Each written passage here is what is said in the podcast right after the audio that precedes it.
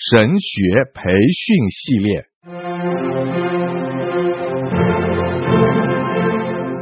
甘霖媒体资讯制作，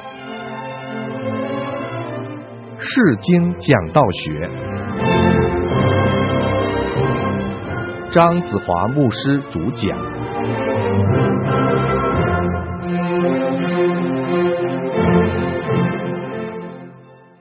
各位弟兄姐妹，我们现在是来到《圣经讲道学》的第十八课。我们是讲到主旨、救赎性讲道的原则。我们今天开始要讲发展救赎性的信息。这个主题呢，也是蛮重要的，可能会需要有多一点的时间来跟大家去解释清楚的。那我们每一篇的讲道呢，的确是不能够离开救赎，因为圣经就是一本救赎的历史。那我们现在要跟大家讲一些可能比较不容易听明白的。我们每次讲到呢，我们是受两种不同的神学影响。第一种的神学就是系统神学。所谓这个系统的神学，就是把圣经所有重要的真理归类。来成为一套神学的思想，比如说救赎啊、耶稣论啊、圣灵论啊、末世论啊等等啊，我们就是从整部的圣经，从新约到旧约，我们就把它集中起来，我们把它写成一本有关于各类的真理的一个神学，这个叫做系统的神学。那我们每个讲到的呢，这个系统的神学是蛮重要的，因为神学能够使我们不会讲错有关于圣经所教导的真理。所以，我们每位讲到的，我们都需要有一套从圣经而来的一个神学的思想来支配我们。假如没有的话呢，很多时候我们非常大的可能我们会讲错一篇的道。所以我建议大家，我们需要好好自己建立以圣经为主的一套系统神学。我们讲到呢，我们需要受那些神学来去影响我们，免得我们讲错道理。另外一种的神学呢，是非常重要，特别是在救赎性的讲道里面是非常非常重要的。我们是叫它做圣经神学，圣经神学。圣经神学是什么呢？和系统神学有什么不同呢？系统的神学就是讲到我们把所有圣经不同的真理归类来成为一套神学的思想。圣经神学就是讲到一样的东西，就是从圣经里面来看上帝在世界上救赎的工作。全本的圣经没有一本书是能够离开上帝在世界上救赎计划的。假如全本的圣经都是记载上帝在世界上救赎的计划的话，那我们没有可能能够找到一篇的经文，或是一章的经文，或是一段的经文。是离开上帝在世界上救赎的计划。那在这里呢，我就需要很详细的来跟大家谈一下。从这个救赎的历史，我们可以把圣经分开下面几个大段。整部的圣经，我们要把它分开几个的大段。第一大段呢，就是从创世纪第一章一直看到。创世纪的十一章第二十六节，这一段的经文，从经文的历史来看，就是讲到人类需要被救赎，或是救赎的需要。大家都晓得这段经文是讲什么的。先讲到上帝创造以后，讲到我们的妻子犯罪，犯罪以后造成很多悲剧，比如说。该愿把哑巴杀掉，我们更加看见该愿离开耶和华的面，去建立他一个不建成的后裔。在那里，我们看见很多很多今天世界在那些不敬虔的后裔里面所做的事情是一模一样的。我们在那段的经文里面，我们也看见上帝怎么样兴起不同的一些爱他的人、求告他的人和那些不敬虔的人对抗。整部从创世纪一章一节到十一章二十节，很明显的讲到我们人类是需要救恩，所以那段经文是讲到救赎的需要，救赎的需要，在救赎的需要最后呢，他们是建造巴别塔，为了传扬他们的名，后来上帝就把他们分散，他们就成为不同的民族，分散到世界各处不同的地方，这样就给上帝有机会拣选一个民族，闪的后裔。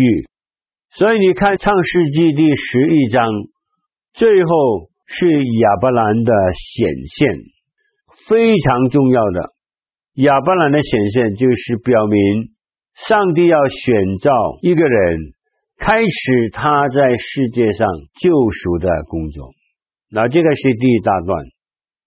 那圣经的第二个大段呢，是从创世纪的第十一章第二十七节到最后的一卷书马拉基书，这个是整部旧约的历史。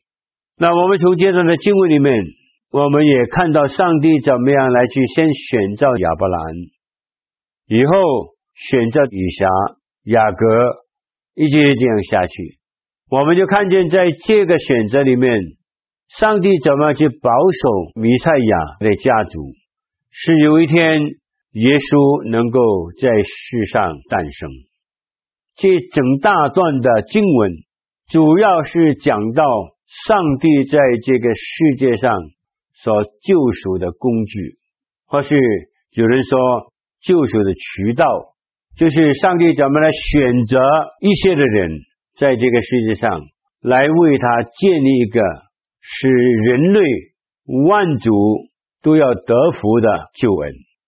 而且你发现到，在这一大段的经文里面，你也去看见上帝对世界上一些非常奇妙的作为。虽然旧约圣经主要不是讲到怎么样来做这个福音的广传，但是我们从很多小故事里面。我们就看见上帝实在是爱世界上每一个人，包括外邦人。举两个的比方，一个比方，我们看约拿书的时候，你就想到上帝是爱那些住在尼尼为神的人，所以他差派在整个救恩的工具或者救恩的渠道这些大段里面，他派一个小的先知约拿去把这个救恩。带给尼尼微神的人，而且你会发现到，在耶稣基督的家谱里面，也有外邦的女子能够成为耶稣基督的祖先。所以，我们从很多的圣经里面，我们可以看见这一段呢，是讲到救恩的渠道，或是救恩的工具，非常非常奇妙的。现在我们来到第三个大段的时候呢。就是讲到四个福音书，这个是讲到有一天，在上帝的应许当中，耶稣来到这个世界上，所以四个福音书，马太、马可、路加、约翰，都是讲到耶稣基督在世界上的生活、工作，他所行的神迹等等，但是。最后最主要的，就是他为我们的罪被钉在十字架上，完成了上帝为人类所预备的救恩。所以，这个第三大段就是四个福音书，乃是讲到救赎的过程。大家没有忘记啊，救赎的需要是创世纪一章到十一章二十六节。第二，救赎的渠道是从创世纪十一章二十七节到马拉基书最后的一节。第三，马太、马可、路加、约翰这四个福音书是讲到救恩的买赎，而是救恩的完成。那第四个大段就是讲到《使徒行传》很特别的一卷书，这卷书是讲到救恩的宣扬，就是门徒了解耶稣基督的吩咐，他们愿意把福音带到世界不同的地方去。不过在这里，我只是讲一两句话啊，《使徒行传》呢是讲到救恩的宣扬。但是《使徒行传》是还没有写完的，现在还是等待我们每一间的教会，每一位的信徒，即使用他们的生命来写这个《使徒的行传》，就是怎么样忠心的宣扬耶稣基督的福音。这个是第四大段。那第五个大段呢，就是讲到所有的书信，从罗马书开始。一直到犹大书，这大段的书信呢，是用来解释救恩的，就是要把耶稣基督为我们所完成的救恩，来去解释，让我们知道这个救恩对我们生命的意义。加油讲的明显一点，就是要告诉我们，我们怎么样来应用这个救恩，在我们的生活里面。这个就是书信。那最后呢，就是讲到启示录。启示录是讲到救恩的大结局。有一天，耶稣基督再来的时候，这个世界都要过去，新天新地会临到我们人间。所以这个是第六个大段。那我不晓得同工们。你从来有没有这样去看过圣经？假如你这样去看圣经的话，你会发现到圣经无非只是一本救赎历史的书，没有一部分的圣经是离开这个救赎的历史。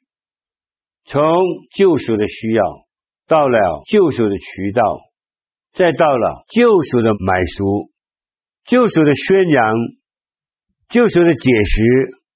还救赎的大结局，这个就是整本的圣经。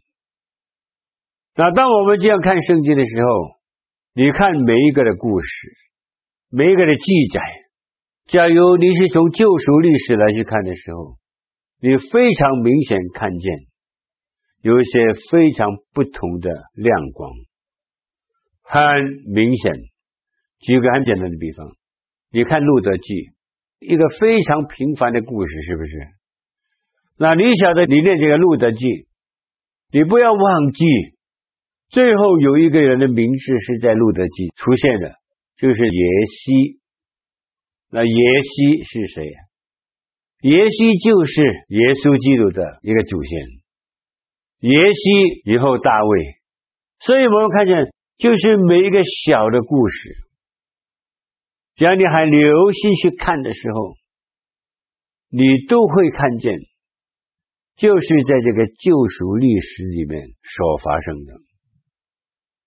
那当我们这样去了解圣经的时候，没有一段的经文，没有一章的经文，也没有六十六本书的其中一本，没有一本书在圣经里面是与救恩历史没有关系的。好，我们从这样来看的时候，我们就发现一个非常基本的问题：我们整本的圣经都是讲救赎的历史，所以当我们讲圣经的时候，有没有可能离开救赎的历史？那各位同工，这就是圣经神学。圣经神学就是讲到。上帝在世界上对人类所提供的救恩，所以我们是没有可能离开这个救赎的历史来讲一篇道的。所以我们现在就看到啊，我们每次预备讲道的时候，我们是受两个神学来影响我们。第一个神学就是圣经的历史，就是要我们讲救赎。那第二个神学就是那些系统的神学。把圣经所有的神学的思想把它归类，是我们讲的时候不会离开神学，因为一离开是非常危险的。好，假如我明白这个的时候，我们就继续的看下去。所以，这个发展救赎性的信息，第一方面我们要注意到的，就是明白圣经神学是什么。那第二呢，如何去发展救赎性，就是以基督为中心的信息呢？我在这里，我要答复这个问题，我还需要不厌其烦的来去提醒大家。救赎性讲道的开始，一定是失落的焦点。哦，大家在这门课啊听了好多有关于失落的焦点，但是呢，你千万不要忘记，因为我们讲道是要讲救赎，你讲救赎，你没有失落怎么会救赎？没有失败怎么会救赎？没有可能。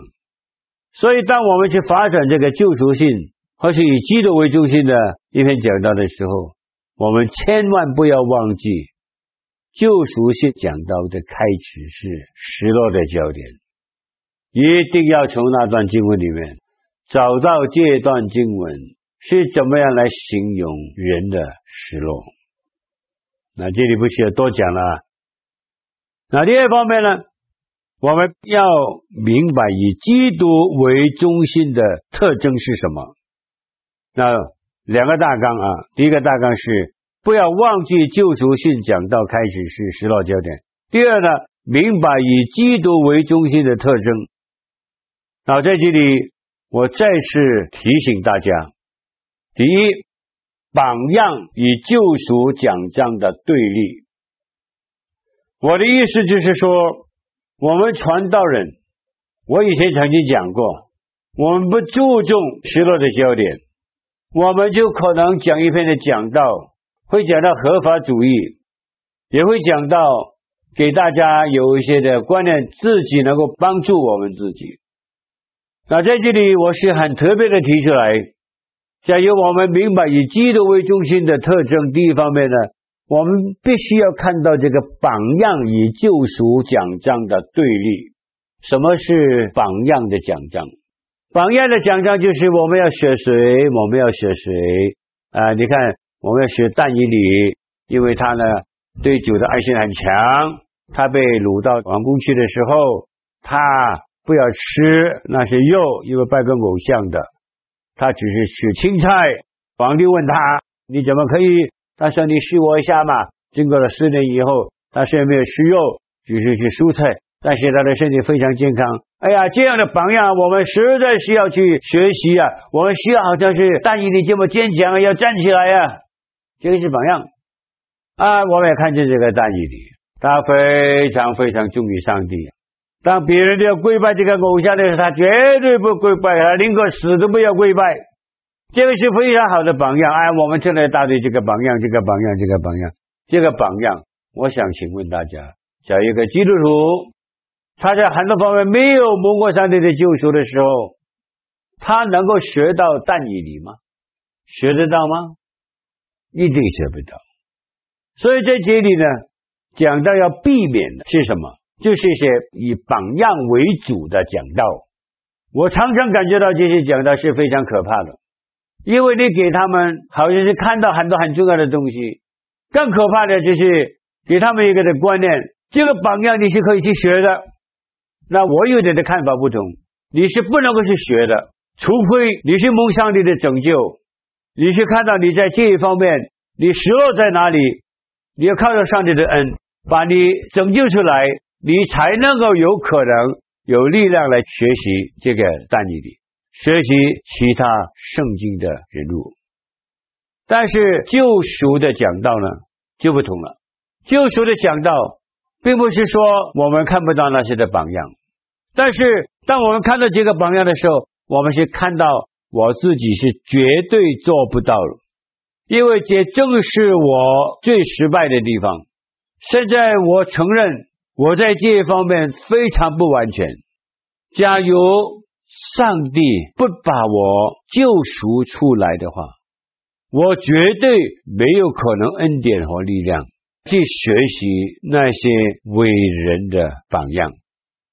一个很简单的例子跟你解释：我在神学念书的时候，我有些同学呢非常喜欢某一些给上帝使用的牧师的讲道，所以他们把他很多这个讲道的录音带啦都买回来，常常听。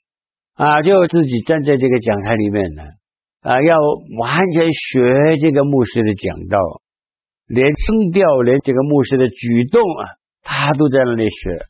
有一次我听到，哎呀，这个人，真是好像某某牧师，哇，他学的这么像。但是这个人呢，也不读经，很少祷告，很少在圣经里面追求这个讲道。啊，他学了，他模仿出来非常相似。但是我请问大家，他讲的时候啊，他能够有力量吗？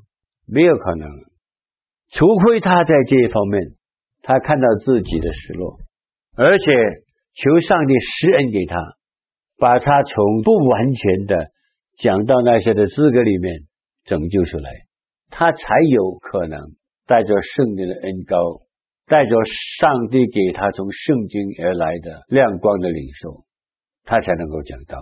所以我们要注意到这个榜样与救赎奖章的对立，这两种的奖章永远是对立的。那第二呢，我们要明白救赎性的奖章是什么？在这里有三方面，刚才我都稍微跟大家提过，不过在这里需要跟大家再提一下。第一，全部圣经是救赎历史。那我相信没有一个听众会反对这句话。全本的圣经，或是全部圣经的内容，都是救赎的历史，都是讲到上帝在人间，在犯罪的人间，怎么样来进行他救赎的计划，没有例外的。哇，假如要做比方不得了，我只是给大家思想，我在这里不讲。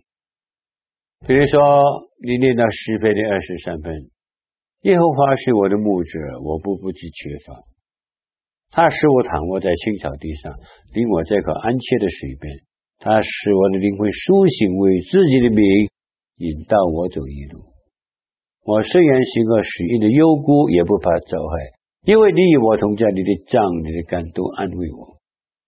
在我敌人面前，你为我摆些筵席，你用油膏了我的头，使我的福杯满溢。我一生一世必有恩惠慈爱随着我，我且要住在耶和华的殿中，直到永远。那你把这个诗文再念几遍。你问一个问题：这篇诗篇是不是在救赎的历史里面？假如你是带着救赎的历史去讲这篇诗篇的时候，你会发现到你的讲法呢是完全不同的。任何的一段，任何的一卷，都是在救赎的历史范围以内。所以，假如我们明白救赎历史性的讲章是什么，首先我们要承认，要接受全部圣经。都是救赎的历史。好，第二呢，每一段的经文都是与历史有关系的。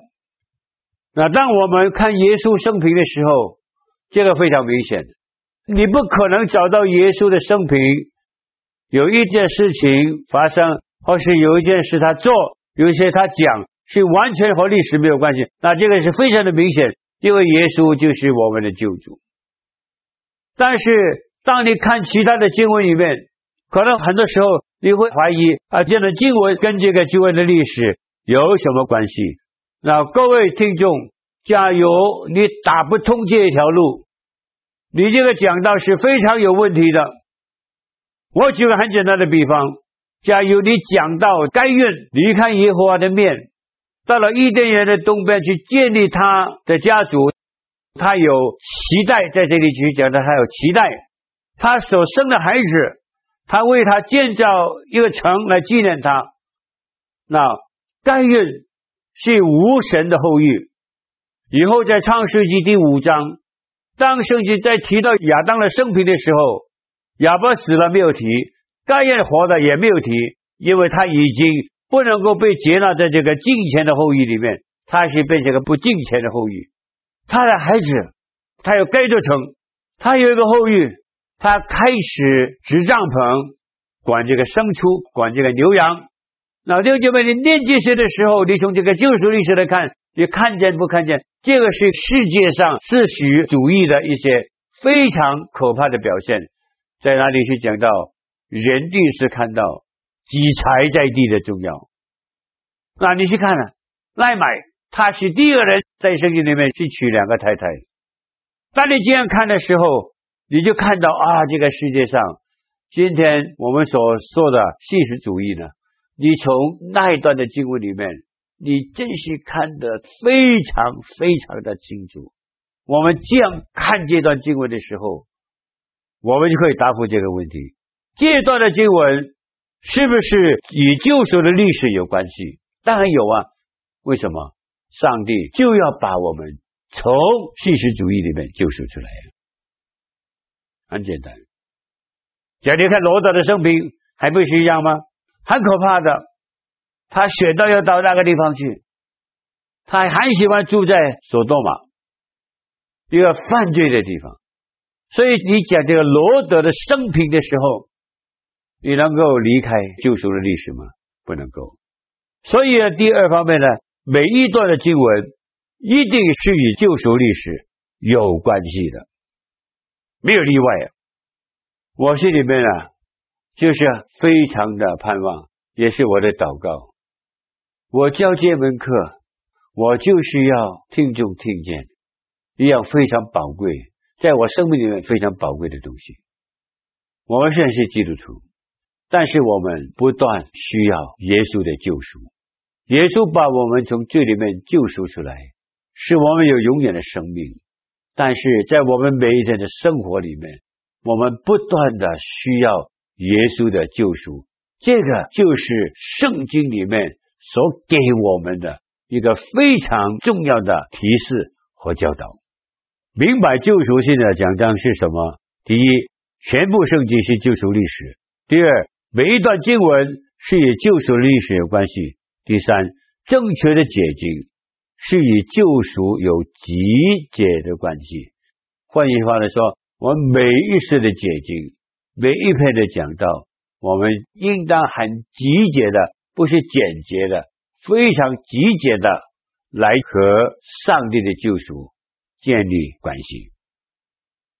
所以在我们的讲道里面，有一样的东西我们要非常注重，就是上帝的恩典。每一篇的讲道都要注重上帝的恩典，不是注重榜样。不是注重合法主义，不是注重我能够有力量去接受这些建议的时候，我就可以成功做一个基督徒。没有，当我们注重失落的焦点的时候，就是注重我们需要上帝的恩惠，唯有上帝的恩惠才能够把我这个人从罪恶里面、从不完全当中拯救出来。这个是发展救赎性的信息。今天我们讲了两点：明白圣经神学是什么；第二，如何去发展救赎性的信息。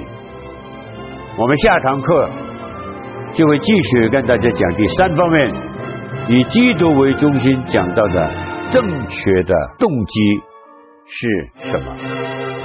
谢谢大家。